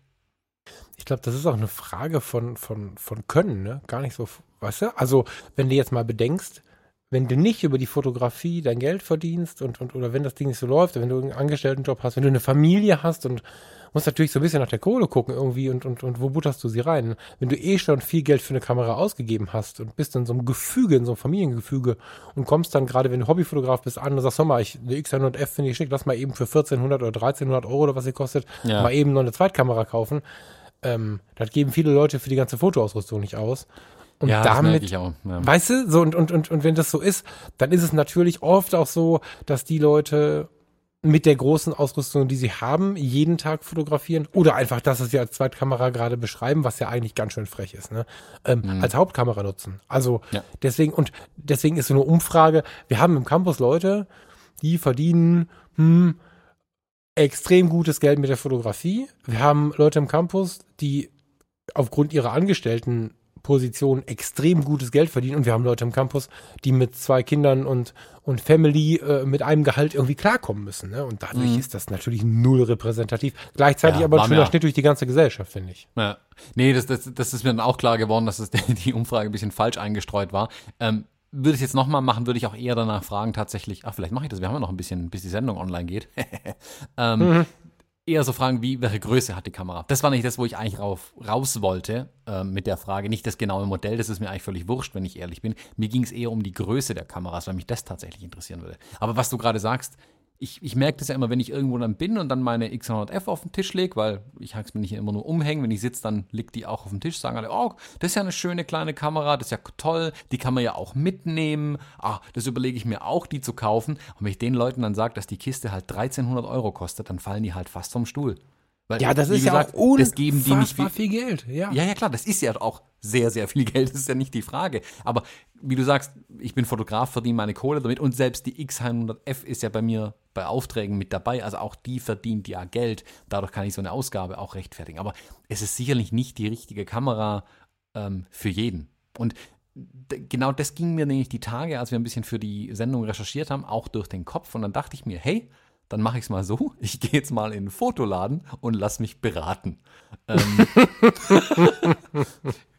ich kürzlich, ich glaube, da waren wir sogar bei diesem Vietnamesen, den ich vorhin erwähnt hatte, sind wir irgendwie zurückgelaufen, dann sind wir am, äh, an einem Schaufenster an einem nicht näher benannten Fotogeschäft vorbeigelaufen. Und da habe ich gesehen, dass da die Olympus Pen F im Schaufenster stand. Und dann dachte ich, mhm. ach, was für eine schöne Kamera einfach. Und dann habe ich, zu meiner Schande muss ich es zugeben, zum ersten Mal gesehen, dass es nicht nur die Pen F gibt, sondern es gibt noch andere Pen-Modelle bei Olympus. Und zwar diese Ach, Pen, ja, keine Ahnung halt von Kameras. Oh, diese Pen EPL 9 und EPL 8 gibt es ja. noch.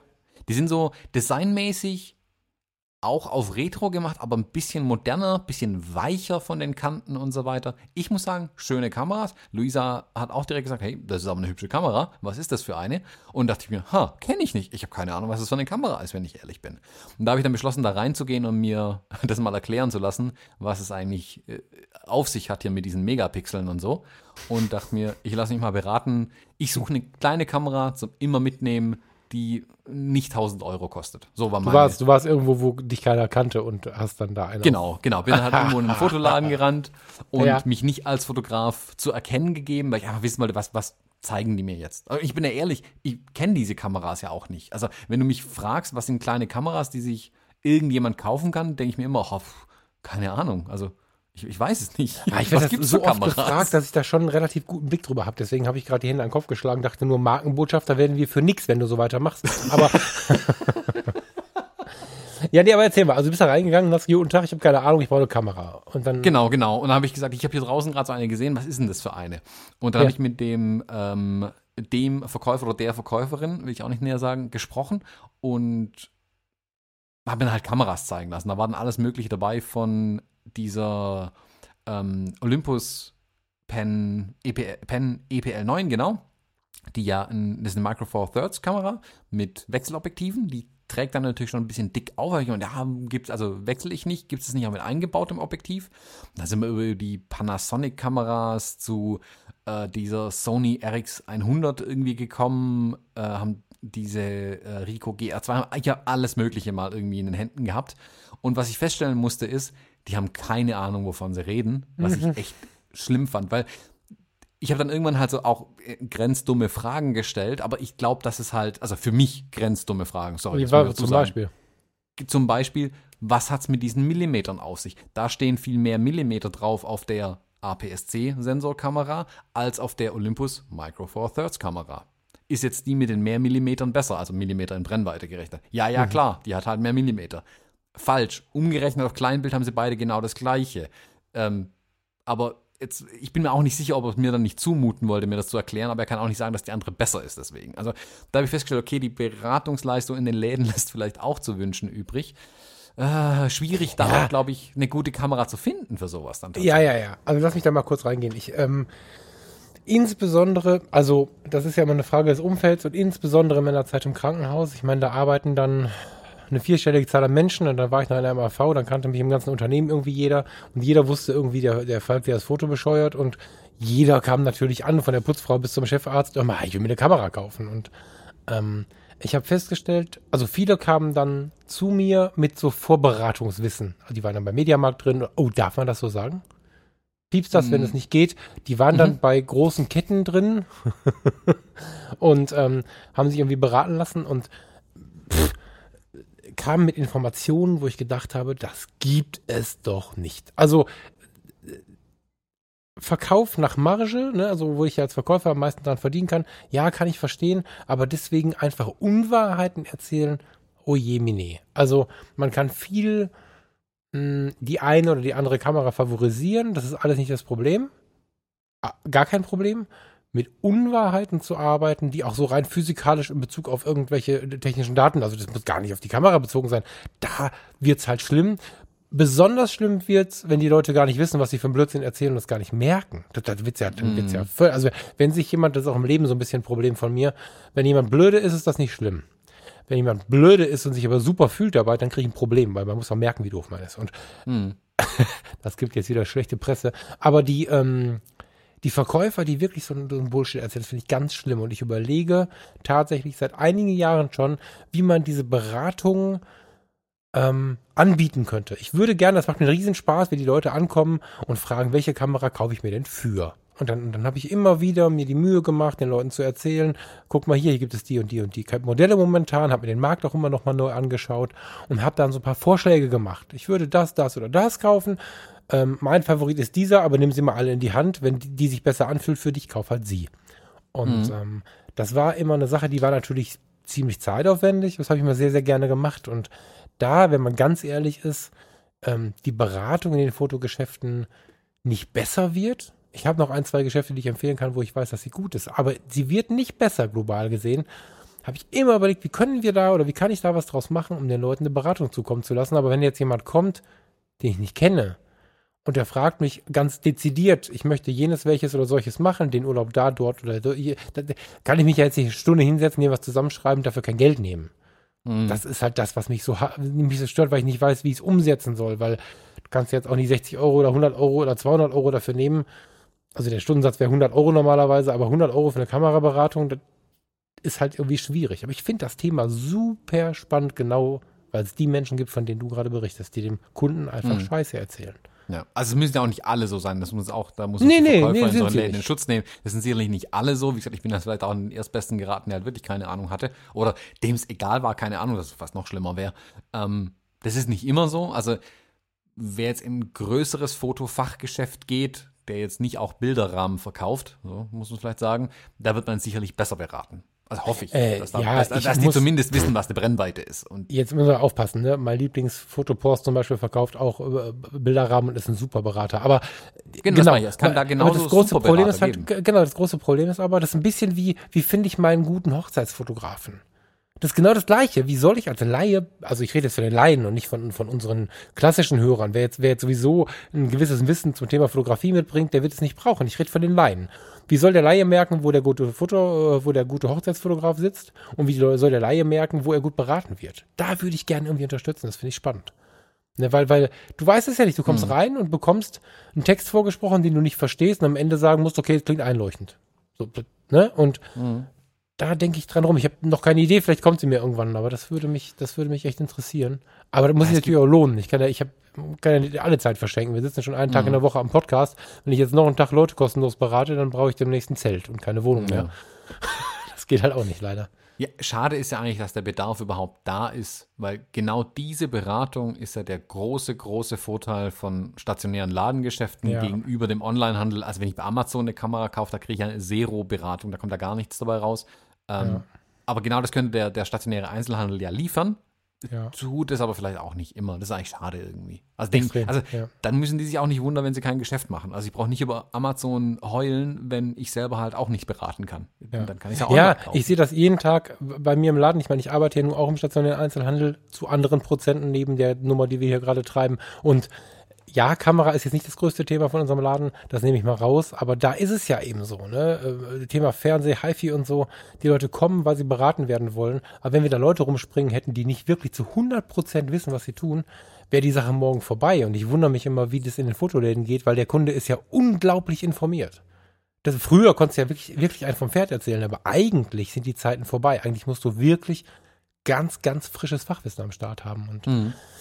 Ja, wenn ich höre, dass nicht so ist, finde ich es immer schade, weil wenn alle anderen untergehen, kann so ein Schiff mit untergehen, obwohl man selber noch ganz gut arbeitet. Das ist mhm. so ein mhm. bisschen meine Angst. Ja, wie gesagt, also ich will ich will es auch nicht pauschalisieren. Ich sage, das war jetzt halt die genau. erste Erfahrung, die ich gemacht habe. Das kann am nächsten Tag anders gewesen sein schon wieder. Aber sag mal kurz, die, die, die Pen EPL 8 und 9, die 8 ist, ich glaube, die gibt's gar nicht mehr. Also es wundert mich, dass er die noch eine Auslage hatte, weil die schon eine ganze Zeit raus ist.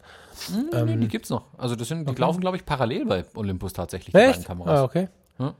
Also ich habe ähm, während so Überlegungen doch nochmal YouTube, Vlogs, ja oder nein und so. Ähm, in dem Zusammenhang habe ich tatsächlich mal über die EPL 9 nachgedacht, weil die ja genau in dem Bereich irgendwie ihre Stärken aus, äh, aus, aus, ausspielt. Die hat halt so ein, wie soll man sagen, so, so ein Display. Ja, so ein also Tilty Flippy ne? Screen. Tilty Flippy? Tilty Flippy Ach so. Screen. Um Gottes Willen. Ähm, Und das ist, und vor allem ist sie relativ günstig. Die EPL 8 liegt, glaube ich, bei 400 Euro oder so, ne? 350, weiß ich nicht genau. Bei der 9 weiß ich es nicht. 600 hm, Euro, glaube ich, sowas. Das sind schon ganz hübsche Kisten. Ich meine, klar hast du jetzt wieder den kleinen Sensor, Micro Four Thirds und so, aber dafür sind die Kameras auch noch mal eine Spur kleiner. Das muss man auch mal sagen. Ne? Also die Pen F und die EPL 9 sind noch mal kleiner als was, das, was Fuji so aufbringt. Das ist schon cool. Mhm. Ich, Wobei ich sagen muss, die sind zwar relativ klein, aber die haben halt das, das Problem, was alle Kameras mit Wechselobjektiven meist haben, dass die Objektive halt relativ dick auftragen und dann halt nicht in eine Tasche reinpassen. Das war, ja, die haben Pancakes. Es gibt's auch, ja, muss ich mir aber halt auch wieder dazu kaufen, was mich dann vielleicht einschränkt. Es gibt ja aber auch tatsächlich Kameras, die super schmal sind und zum Teil echt beachtliche Brennweiten ähm, liefern. Also ich habe mich dann ja hingesetzt, weil das hat mich nicht ganz überzeugt, was ich da im Laden gesehen habe. Und mich dann mal ein bisschen umgeguckt, okay, das sind jetzt alles mit Wechselobjektiven, was gibt es denn noch Cooles, was man mitnehmen kann? Und da muss ich sagen, auch wenn ich die Modellpolitik bei Sony wirklich überhaupt nicht verstehe. Ich finde da nicht vorne, hinten, dann gibt es eine 4, eine 5, eine 6, eine 4 und die ist besser als die 5. Und also da braucht man, das ist eine Doktorarbeit bei Sony, Modelle rauszufinden. Und ja, bitte schreibt mir nicht, dass es alles ganz einfach ist. Ich blick's nicht. Ähm, ich habe da mal ein bisschen umgeguckt und habe dieses Sony RX100 dann mir mal rausgepickt. Und da gibt es gerade eine 5 und 6, sind glaube ich beide aktuelle Modelle. Und ja. die 4 wird auch noch beworben auf der Sony Homepage, was ich nicht verstehe. Und die haben halt echt, also diese, diese RX100 Mark 6, die hatten 24 bis 200, 2,8 bis 5,6 und ist gerade mal 43 mm tief, wenn sie ausgeschaltet ist. Und 43 mm passt sehr gut in eine Jacketttasche rein. Das, weißt du, wie groß der Sensor ist? Die haben doch einen Zoll oder was, ne? Klein, Das ist ein Zollsensor, ja. Der ist ein bisschen kleiner nochmal. Wobei ich zugeben muss, was ich an, also auf der Sony Homepage natürlich gesehen habe an Bildern, das sah sehr, sehr gut aus. Und auch die, die, hm. ich habe dann so ein, zwei Testberichte mal durchgeklickt. Das habe ich gesagt, hey, das ist ja eine coole Kamera, glaube ich. Also das kann sie sehen. Ich, ich, ich, ich sehe jetzt hier gerade deine Auflistung. Ich kenne die, muss ich gestehen, nicht. Ich habe gedacht, sie zu kennen. Ich meinte eine andere. Ich meinte dieses Vollformatgerät von denen für dreieinhalbtausend Euro. Das Aber auch die RX1 heißt die, glaube ich. Ja, kann sein. Äh, ja. aber auch diese RX100, 800 bis 1300 Euro. Alter Schwede, für eine Kompaktkamera. Pff, mhm. Krass. Aber super Bildqualität steht hier. Ist das so? Den Testberichten nach, ich habe sie nie in der Hand gehabt, also, okay. ehrlich gesagt. Also ja, okay. äh, zur volle, äh, volle Aufklärung hier, wir kriegen auch keinen Cent von den Kameraherstellern für das, was wir hier gerade reden. Ähm, was also ich gesehen habe an Bildern, wie immer bei uns. Ja, ja voll Stammtisch was ich gesehen habe an Bildern, sah sehr, sehr, sehr gut aus. Also war halt mhm. sehr, sehr, sehr gut. Für eine kleine Kamera in der Größe, die so einen Brennweitenumfang bietet. Die, die, die Mark V hat zum Beispiel eine größere Offenblende. Also die fängt, glaube ich, bei 1,8 an. Das müsste ich jetzt aber nochmal nachschauen. Ähm, bietet also noch ein bisschen mehr Spielraum da, hat aber nicht die gleiche Brennweite, geht, glaube ich, nur bis 150 mm Kleinbildern. Aber das sah alles gut aus. Also für 800 Euro ist auch schon eine Stange Geld, ja. Aber die Größe fand ich spannend. Also in der Größe so viele Möglichkeiten zu liefern. Ich bin halt, ich bin halt ein bisschen skeptisch, aber jetzt muss ich gestehen, das, mein, ich, das ist jetzt wieder alles ein bisschen her, aber ich hatte halt mal die Panasonic FZ200 heißt sie, glaube ich. Hm, heißt die so? Dieses Ding von, von 28 mm bis 600 irgendwas Millimeter, so eine, so eine, so eine Bridge-Kamera heißt das, glaube ich, ne? Und mhm. ähm, die wurde auch beworben mit einer super Bildqualität, alles voll der Hammer, super Zoom und keine Ahnung. Die, die, Bilder waren alle kacke, sobald die Sonne nicht mehr geschienen hat. Und, und, ich, und alle Testberichte, ich weiß nicht, wem die da Geld bezahlt haben, aber und ich habe erst gesagt, die Kamera wäre kaputt, ich habe sie tatsächlich getauscht, ein Riesentheater gemacht, das zweite Modell, was ich dann bekommen habe, hat genauso schlechte Bilder gemacht. Dann habe ich jetzt mal mich selber hinterfragt, habe dann nochmal versucht, neue Fotografie zu lernen. Ich habe aus dem Ding, sobald die Sonne nicht geschienen hat, keine guten Bilder rausbekommen und bin bei Kompaktkameras auf der einen Seite, wenn sie so teuer sind wie die, ähm, sowohl die, die von der ich jetzt spreche, als auch deine RX100, erstmal skeptisch. Zugleich möchte ich aber sagen, Kompaktkameras sind auch ganz geil. Also ich habe zum Beispiel, oh, wie hieß das Ding? Ich habe damals von dem Laden, dem ich heute arbeite, auch, ich habe mal für die ein paar Bilder gemacht und habe eine Panasonic Lumix oh, FX7 oder so bekommen. FZ, FX, ewig lange her, 2004 oder so. Da waren die ersten Lumix-Kameras mit so einem lackierten Gehäuse draußen. Ich weiß nicht, ob du dich erinnern kannst. Die gab es in Blau, Rot und Silbern, glaube ich. Stand vorne die Leica drauf und so. Die waren ganz hübsch, so. Eigentlich so Handtaschenkameras irgendwie. Und ähm, 4 Megapixel oder so. Und mit der bin ich ähm, Jahre später mal auf Reise gegangen. Da waren wir in Wien irgendwie und hatten so ein straffes und teilweise auch irgendwie bewegtes Programm, dass ich Angst um meine Spiegelreflex hatte und hatte nur die mit. Völlig veraltet vom Sensor her und so. Und habe dann aber die Bilder, die da rauskamen, alle als Schwarz-Weiß-Bilder verarbeitet und habe sie in so ein kleines Passepartout gepackt und so. Und die Wien-Bilder sind echt schön von damals. Und so ein bisschen runter reduziert und vielleicht nur in Schwarz-Weiß genutzt oder so, kann die günstigste Kamera eine geile immer dabei Kamera sein, wenn sie klein genug ist. Mhm. Nur da musst du halt wirklich ein bisschen Abstriche machen. Also die Farben zum Beispiel, das kannst du halt knicken, da holst du nichts Schönes raus. Das rauscht dann und, und so. Aber sobald du sie ins Schwarz-Weiße ziehst, hast du, auch wenn es geschummelt ist, so ein bisschen analogen Effekt drin und so. Das fand ich ganz cool. Aber ich würde für eine kompakte, das wollte ich gerade sagen, nicht so viel Geld ausgeben, glaube ich. Hm. Ja, also ich fand es schon einen stolzen Preis, aber ich glaube, wir können da auch keine wirklich objektive Bewertung abgeben. Also zum einen sagen wir, für eine kompakte würden wir nicht so viel Geld ausgeben, haben dann aber halt Kameras, die ein Vielfaches davon kosten und schleppen die auch um. Also meine Fuji ja, 200F zum Beispiel, recht, ja. die nicht mal äh, einen Zoom hat, wie man landläufig sagt. Ja. Ich habe jetzt gerade, mir ist zum Beispiel die RX1, ja, habe ich ja gerade eben genannt, wo ich die Kamera das erste Mal gesehen habe, dachte ich mir, was für ein Quatsch, so eine Kamera mit festem Objektiv, dann ist es auch noch relativ groß, passt nirgendwo rein und kostet dann halt, keine Ahnung, was hat die gekostet am Anfang? Zweieinhalbtausend Euro, dreitausend Euro, irgendwie so 3000, glaube ich. 3000? Oder mehr sogar noch, weiß ich genau, aber ja. Ach, da dachte ich mir schon, ah, holla die Waldfee, das ist aber schon eine äh, ordentliche, ordentliche Ansage der Preis. Die Bildqualität super, keine Frage. Da hat mich aber dann zum Beispiel die X100S damals mit einem APS-C-Sensor, weniger Megapixeln, mehr überzeugt, komischerweise. Weil mhm. es kommt einfach darauf an, was sind meine persönlichen Ansprüche an die Kameras. Muss es kompakter sein? Brauche ich tatsächlich mehrere Brennweiten, also ein Zoom oder sowas? Oder will ich Objektive wechseln können? Oder da spielen ganz, ganz viele Faktoren rein. Aber wie du sagst, da, da muss Beratung dann dazu her. Man muss es halt bei den Kunden oder Interessenten einfach abklopfen. Was wollt ihr denn damit machen? Also willst du deine Kinder fotografieren, wie sie auf dem Fußballplatz rumrennen, weil da kommt man mit 35 mm nicht ganz so weit, außer man rennt hinterher. Mhm. Ähm, oder, keine Ahnung, ist es wirklich nur am Stammtisch das Bier von deinem Gegenüber fotografieren? Da sind 35 mm toll. So.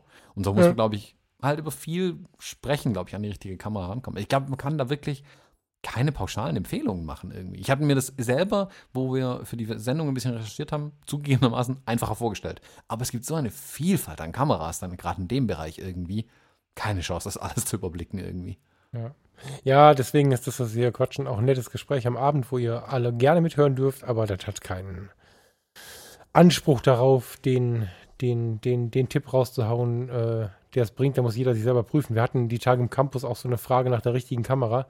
Das fand ich ganz interessant, was da so geschrieben wurde. Ganz viele Kommentare waren hm, teilweise auch nicht so beschrieben. Eigentlich nur Kommentare, die beschrieben haben, ich will die und die und du musst sie deswegen auch nehmen. Das ist äh, die falsche Sichtweise, wie ich finde. Aber einige haben tatsächlich die Nummer auf den Punkt gebracht und gesagt, du musst die Kamera für dich finden. Und wenn ich jetzt eine Leica Q zum Beispiel irgendwie spannend finde, die mal eben 4200 Euro kostet, ich finde die nicht spannend, weil ich sie mir kaufen kann. Ne? Ich kann sie mir nicht kaufen, aber ich finde sie spannend. Mhm. Äh, läuft ein anderer rum und, und würde, selbst wenn das übrig hatte, wahrscheinlich sagen, das gebe ich nicht aus. Und der nächste hat schon zwei davon im Schrank. Also da sind wir einfach unglaublich unterschiedlich. So. Mhm. Und deswegen muss man, glaube ich, einfach nur gucken, worauf hat man Bock und sie überhaupt erst damit zu haben. Also ich würde zum Ende, zum Ende sage ich jetzt, weil wir jetzt gerade einen Telefontermin im Demo haben, lieber Thomas, wir müssen zum Ende kommen, mhm. würde ich die meisten Antworten nochmal eben beantworten wollen, weil die meisten Leute haben ihr Smartphone beschrieben. Mhm. Und als ich mein erstes OH iPhone 6, glaube ich, gekauft habe, gab es gerade diese neuen Apple-Werbungen, Made with iPhone 6 oder was, wo, wo, wo in Hamburg dann 6 mal 12 Meter oder was, die, die Bilder von den Gebäuden runterhingen, die Fotos, mhm. die irgendwelche Leute mit dem Smartphone gemacht haben. Smartphone-Fotografie ist was, was richtig gut geht, weil du mit dem Smartphone, also wenn du keine Kamera mitnehmen möchtest oder kannst, nimm halt Smartphone. Da wird das Thema Bildgestaltung und so nämlich plötzlich richtig wichtig. Dann machst du nicht mal eben ein Bild mit irgendwelchen Effekten in der Hintergrundunschärfe. Das Ding muss perfekt in der Bildgestaltung sein, sonst sieht es halt kacke aus. So. Hm.